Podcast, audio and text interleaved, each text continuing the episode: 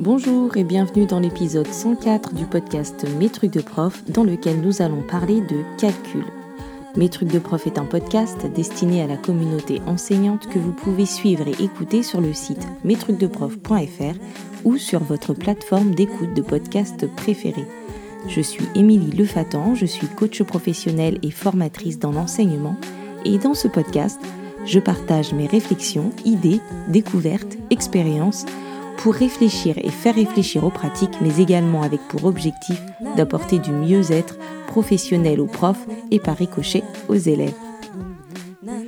Euh, alors, si je me souviens bien, je pense que c'est le premier épisode que je consacre aux mathématiques. Euh, non, non, non, j'avais fait un épisode sur la numération, mais c'était l'épisode 7 et depuis, je n'avais pas refait euh, d'épisode sur les mathématiques. Et pourtant, c'est rigolo parce que le calcul, c'était le sujet de l'une des premières formations que j'ai données et j'étais pas forcément euh, très à l'aise parce que c'était la première formation que je donnais et puis aussi parce que euh, c'était une commande et que je devais suivre un, parcours euh, parce que le calcul mental ça c'était pas mon fort à l'époque. D'ailleurs pas que ce soit devenu mon fort mais depuis en tout cas j'ai progressé. Et surtout je crois que c'était difficile parce que à quelques exceptions près le calcul en fait ce n'est pas ce qui motive le plus les enseignants en formation euh, donc j'y reviendrai, mais je crois que beaucoup de personnes ont besoin euh, d'être réconciliées avec le, calcul. Enfin bref, euh, je me laisse porter du coup aujourd'hui par l'inspiration parce que je, je sors d'une journée de formation en calcul raisonné autour du défi calcul. Et du coup, j'ai très envie de partager avec vous certains constats, certaines connaissances, certains conseils pour vous permettre de ben, travailler le calcul. Donc je ne sais pas si vous aurez noté, mais je n'ai pas précisé euh, dans le titre de qui il s'agit quand je dis d'améliorer les compétences en calcul, parce qu'en réalité, je pense que nous aussi, enseignants, nous avons besoin d'améliorer nos compétences en calcul pour pouvoir euh, ben, imaginer ce qu'on peut faire pour améliorer les compétences des élèves. Donc, euh, si vous faites partie euh, des personnes qui ont besoin d'être réconciliées avec le calcul, alors il y a de fortes chances que vous ayez euh, besoin de regagner confiance en vos capacités. Et il y a fort à parier que vous vous sentez peut-être désemparé pour enseigner le calcul et notamment le, calcul mental. Et puis, euh, si vous faites partie de ceux qui aiment le calcul, qui aiment les maths, qui aiment le calcul mental et euh, qui ont des compétences certaines, ben, il est aussi probable euh, que ce soit si intuitif que vous ne soyez pas forcément toujours en mesure d'expliciter vos stratégies parce que vous n'avez pas forcément été dans des situations où il fallait le faire. Et donc, bref, tout ça pour dire que cet épisode, en fait, il est pour tout le monde et que chacun pourra euh, y trouver euh, des éléments euh, en fonction de là où il en est. Donc, donc, donc, donc, quand je parle d'améliorer les compétences en calcul, en réalité, je parle surtout de calcul raisonné, de développer les stratégies de calcul des élèves pour sortir un peu de la prédominance du calcul posé. Aujourd'hui, le calcul posé, il prédomine souvent dans les enseignements et je crois qu'il s'agit presque de le détrôner, de détrôner la technique opératoire pour pouvoir permettre aux élèves d'acquérir de réelles stratégies de calcul. Parce qu'en fait, euh, ce que je vous disais tout à l'heure, c'est que nous sommes marqués par la manière euh, dont nous avons appris ou pas d'ailleurs le calcul, et notamment le calcul mental. Et euh, donc je pense qu'on est plutôt bon en calcul posé, mais qu'en calcul mental, c'est plus aléatoire. Et quand on fait du calcul en formation avec des enseignants, eh ben, on se rend compte que nous avons parfois tendance nous-mêmes à poser les opérations dans nos têtes alors que, enfin, il existe plein de procédures de calcul euh, euh, expertes que pour certaines j'ai découvertes euh, moi en formation et que ben, j'aurais bien aimé apprendre plus tôt et pouvoir maîtriser quand j'étais enfant, quand j'étais élève. Parce qu'en fait, quand j'étais élève, et peut-être que certains et certaines parmi vous se reconnaîtront un peu dans ce que je vais dire là, mais quand j'étais élève, euh, personnellement, j'ai jamais appris à avoir des procédures euh, efficaces. En fait, les séances de calcul s'appelaient des séances de calcul rapide et on devait très vite répondre. Donc, je garde un souvenir euh, hyper stressant et désagréable et finalement, ben, ça ne m'a jamais appris à mieux calculer, mais simplement à ancrer euh, l'idée que le calcul mental, c'était pas pour moi et que, euh, voilà, quand il y a quelqu'un qui pense, qui, calcule vite, en général, j'abandonne vite. Et donc, je pense que euh, que je pourrais lister là les procédures de calcul mental que je maîtrisais et qu'il n'y en a pas énormément. Et que souvent, ben, en tout cas, je fais partie des gens qui souvent posent, posent dans leur tête. Du coup, les seules procédures que j'avais euh, avant d'être enseignante, c'était grosso modo euh, multiplier et diviser par 10, 100 000, ajouter 10, compléter à 10, 100 ou 1000, euh, ajouter, retirer 9, ajouter, retirer 11. voilà. Après, avec, je connaissais les propriétés des opérations que j'avais vues au collège, mais je ne les appliquais pas forcément en calcul mental. Après, donc tout le reste, c'était vraiment euh, des stratégies non conscientes ou intuitives que j'avais développées moi-même et qui n'étaient pas forcément des plus efficaces. Et bien souvent, ben, comme je le disais euh, juste avant, je posais dans ma tête. Et pourtant, ben, poser le calcul dans sa tête, c'est pas vraiment du calcul mental. On s'appuie pas sur les propriétés des, opérations pour calculer de manière euh, stratégique, mais on s'appuie plutôt sur la, position des, nombres et donc la position des chiffres dans le nombre. Alors je vais aborder du coup plusieurs points sur le calcul pour ouvrir euh, vraiment ouvrir la réflexion et euh, éventuellement vous inspirer pour euh, enseigner le calcul mental ou pour faire un point sur là où vous en êtes. Peut-être que vous direz mais voilà, je fais déjà tout ça, c'est très bien. je ne vais pas forcément vous donner de réponses hyper concrètes, mais là c'est vraiment un épisode pour ouvrir la réflexion et se questionner. Donc le premier point que je vais aborder, c'est le fait que il faut distinguer dans nos pratiques les pratiques qui enseignent des pratiques qui évaluent. Et ça, c'est euh, le constat que eh ben, les séances de calcul mental, parfois, elles se résument seulement à évaluer les compétences des élèves. Un peu à l'image des questionnaires de compréhension de lecture qui n'enseignent pas la compréhension, euh, eh ben, on peut avoir des pratiques qui n'enseignent pas le calcul, mais qui se contentent de perpétuellement l'évaluer. C'est-à-dire que toutes les activités qui consistent à donner des calculs aux élèves de façon chronométrée ou non, puis à les corriger, mais sans forcément parler des procédures, sans les mettre en mots, euh, mais juste en disant bah voilà la réponse c'était ça, euh, vrai, faux, enfin bon, bon, pas bon, enfin voilà. Euh, ben, toutes ces, toutes ces activités-là, elles ne permettent pas aux élèves d'améliorer leurs compétences. Ils, font un calcul ou pas, et ensuite ils savent s'ils ont bon ou s'ils n'ont pas bon, mais ça leur permet pas forcément de savoir mieux le faire ensuite. Donc on ne peut pas seulement considérer que ces activités-là suffisent. Je ne peux pas simplement donner des calculs et donner la réponse sans permettre aux élèves de chercher, d'éprouver certaines procédures, de s'entraîner à les utiliser, etc. Ensuite, le deuxième point euh, que je voudrais aborder avec vous, c'est le fait que la maîtrise des faits numériques, elle est directement euh, euh, corrélée, elle est directement liée à la réussite en mathématiques. Et euh, l'effet numérique, en fait, ce sont euh, tous les calculs que nous avons automatisés, dont nous connaissons les résultats par cœur sans avoir à, recompter. Donc en théorie, c'est le cas des tables de multiplication, des tables d'addition, euh, des compléments à 10 par exemple. Et ces faits numériques, en fait, ils sont largement travaillés dans les classes. Le truc, c'est que parfois, euh, les faits numériques sont les seules choses qui sont euh, enseignées. C'est-à-dire qu'on vérifie si les élèves ont mémorisé, on prévoit des activités éventuellement euh, pour les mémoriser. mais c'est, ça constitue en fait le seul contenu, je dirais, des, des séances parfois. Et la maîtrise des faits numériques, enfin, elle est importante parce qu'en fait, c'est un facteur discriminant dans la réussite en calcul, en mathématiques. Donc, il faut les travailler, il faut euh, amener les élèves à les maîtriser. Et ça ne peut pas être laissé à la charge des familles. On ne peut pas juste euh, donner euh, les tables à apprendre aux élèves et leur dire ensuite qu'ils ne les ont pas apprises. Non, il faut vraiment un, un apprentissage des faits numériques. Ça doit être travaillé en classe.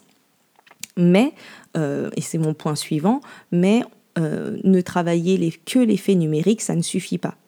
Parce que oui, ils sont la base euh, sur laquelle on va s'appuyer pour construire les stratégies de, calcul, mais il faut vraiment aller au-delà. Je l'ai dit, mais je vous le redis, en fait, il faut euh, enseigner explicitement les stratégies de calcul. Donc je ne vais pas me contenter de travailler les tables de multiplication, non, je vais proposer aux élèves des calculs, même plus complexes, euh, qui vont leur permettre d'utiliser l'effet numérique, donc d'utiliser en l'occurrence l'étape de multiplication pour continuer dans mon exemple, mais dans des champs numériques de plus en plus élevés, pour les obliger, pour les amener en fait à transférer leurs connaissances, à découvrir des stratégies, à en essayer de nouvelles et à croiser tout ça avec les propriétés des opérations. Mon point suivant, c'est le fait qu'il faut aussi dans nos pratiques distinguer le calcul mental, le calcul en ligne et le calcul posé.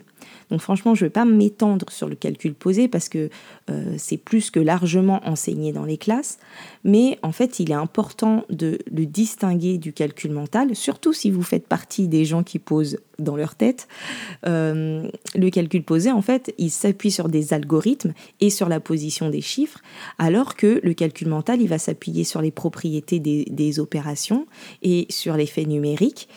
Et, quant au calcul en ligne, ben lui, il a l'avantage d'alléger la mémoire de travail et il va permettre de rendre visibles les procédures euh, mentales de calcul. Et donc, il est important de travailler les trois, mais surtout de développer euh, dans nos pratiques, de développer euh, nos pratiques en matière de calcul mental et de calcul en ligne. Et surtout, ne pas calquer le fonctionnement du calcul posé en calcul mental. Ensuite, l'idée, c'est de se dire qu'on va aller, on va travailler du calcul raisonné. Donc c'est en alternant ben, judicieusement le calcul mental et le calcul en ligne qu'on va pouvoir euh, aller vers du calcul raisonné, c'est-à-dire vers une sorte de métacognition, une réelle métacognition en fait autour du calcul, où on réfléchit aux différentes procédures, où on prend conscience des chemins mentaux par lesquels on passe, euh, ou par lesquels on aurait pu passer, ou par lesquels les camarades sont passés et euh, en expliquant ben, comment on a fait, en hiérarchisant les différentes procédures, en les qualifiant, en se disant bon ben voilà ça c'est peut-être plus simple pour la mémoire, ou alors euh, ça c'est plus rapide, euh, ah ben tiens j'avais pas l'idée de faire comme ça, mais en faisant comme un tel ou un tel j'y arriverai plus vite, etc. Et en acceptant aussi ben, que tous les chemins mènent à Rome, mais qu'il y a ben, du coup des chemins moins coûteux, des chemins moins longs, des chemins plus rapides que d'autres, etc. Donc pour ceux qui ont connu euh, comme moi les programmes de 2002, c'est un peu euh, ce qu'on appelait à l'époque le calcul réfléchi. Quand on enseigne le calcul raisonné, au final, on va se rendre compte que petit à petit, on enseigne aux élèves en fait à observer les nombres et à choisir une stratégie parmi toutes celles qu'ils connaissent ou toutes celles qui auront été vues en classe. Et euh, bien sûr, bah, on va accepter toutes les procédures et on ne va pas imposer la sienne en tant qu'enseignant. Et, quand on veut euh, mettre par écrit les procédures mentales proposées par les élèves, et ben là, on trouve comment faire une belle place au calcul en ligne. Un autre point euh, intéressant ou important à soulever, c'est qu'il faudrait enlever le chrono euh, pour permettre vraiment aux élèves d'explorer d'autres procédures. Donc je vais encore faire le parallèle avec la lecture, mais c'est un petit peu comme pour l'affluence, c'est-à-dire que le chrono, il est utile euh, en situation d'évaluation, mais inutile de l'utiliser euh, enfin, euh, en phase d'apprentissage. C'est un peu c'est contre-productif en fait. On ne peut pas se focaliser, se focaliser sur ces processus mentaux, acquérir, en acquérir de nouveaux, chercher, essayer de nouvelles stratégies si on est stressé par le temps. Si je suis stressé, ben, je vais faire exactement euh, comme j'ai l'habitude de faire. C'est-à-dire que moi, mon mode par défaut, je vous le disais au début, c'est euh, de poser dans ma tête. Euh, si je suis stressée par le temps, eh ben, je vais faire ce que j'ai l'habitude de faire. Je vais poser dans ma tête. Si je veux développer de nouvelles stratégies, ben, il faut qu'on me laisse le temps de les tester, de m'en rappeler, de les essayer, etc. Donc, euh, bah, on laisse le temps aux élèves d'essayer différents chemins, d'utiliser des outils tant qu'ils en ont besoin, euh, d'essayer de, nouvelles stratégies. Et euh, la formatrice de ma, la formation que j'avais, Agnès Baton, qui est prof de maths à, à l'INSPE Sergi, elle faisait la comparaison avec euh, le trajet et les GPS. Et euh, en fait, elle nous disait que ben, si euh, tu as ton chemin pour aller au boulot, le même depuis des années, etc., et que tu dois tester un nouvel itinéraire dont on t'a parlé, ou voilà, et ben, ben tu vas sûrement pas le tester le jour où tu es en retard tu le testeras un jour où tu as bien le temps. Et je trouve que cette image, elle est intéressante parce que finalement, elle permet vraiment de montrer que oui, en fait, si on veut amener les élèves à développer leur stratégie, ben, il faut leur laisser le temps de le faire. Un autre point que je voulais aborder aussi, c'est le fait d'arrêter de donner des opérations à poser alors qu'elles pourraient très bien se calculer mentalement. En fait, il est important de ne pas obliger à poser des opérations qui peuvent se calculer mentalement et surtout de ne pas donner à poser des opérations qui gagneraient à être calculées en ligne ou de tête. L'intérêt euh, de la technique opératoire, en fait, c'est de pouvoir euh, euh, poser et calculer plus rapidement des, calculs dans des champs numériques pour lesquels ça serait trop compliqué de le faire de tête. Mais quand on peut calculer mentalement, ben, offrons la possibilité aux élèves de le faire, voire incitons-les à le faire en fait. Euh, on pourrait euh, imaginer qu'on propose des opérations et ensuite qu'on laisse les élèves choisir s'il est plus judicieux ou plus intéressant de les faire mentalement en ligne ou de les poser.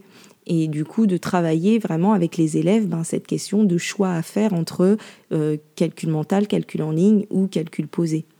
Et il s'agit vraiment encore là de redonner au calcul posé sa place de technique opératoire et euh, c'est pour ça que je vous parlais tout à l'heure de détrôner la technique opératoire euh, en introduction, euh, parce que bah, en fait, si on redore le blason du calcul mental et du calcul en ligne, eh ben, on va permettre aux élèves de mieux manipuler, de mieux s'approprier les propriétés des opérations, les faits numériques qu'ils auront appris, mais de les utiliser en contexte. Et puis, eh ben, on arrêtera d'obliger les élèves à poser des opérations, par exemple en résolution de problèmes, alors qu'ils peuvent le faire de tête, et parce que bah, on se rend compte quand on commence à enseigner des stratégies de calcul que très vite, euh, très tôt, les élèves ils peuvent faire par exemple 42 x 12 de tête quand on les y entraîne et ils sont pas forcément obligés de le poser. Voilà. Donc je l'ai ouvert ici dans cet épisode euh, ben, qu'une réflexion. Hein. J'espère que ça vous aura juste déjà donné envie de faire encore plus de séances de calcul raisonné, de calcul mental, de calcul en ligne avec vos élèves et pourquoi pas ben, en famille ou même euh, en salle des profs parce que finalement c'est en échangeant avec les autres sur nos procédures et en essayant de nouvelles procédures qu'on progresse et euh, on pourrait imaginer ben, travailler entre adultes les calculs euh, qu'on a envie de donner à nos élèves, euh, comme on le fait en formation d'ailleurs. Voilà, donc cet épisode est terminé.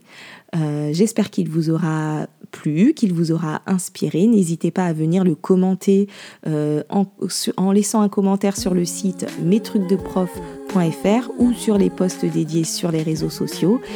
Et puis vous avez aussi la possibilité de m'envoyer un audio à contact@mestrucsdeprof.fr et puis si vous avez envie de vous renseigner sur les séances de coaching que je propose aux enseignants, vous pouvez faire un tour sur le site mestrucsdecoach.fr. Et puis pour finir, je fais un petit clin d'œil à ma coachée qui se reconnaîtra puisque, euh, hasard des synchronicités, euh, nous avons évoqué le calcul mental en coaching hier et il se trouve que c'est l'épisode que je sors aujourd'hui. Je vous retrouve bientôt pour un prochain épisode et comme d'habitude, prenez soin de vous. Bye bye.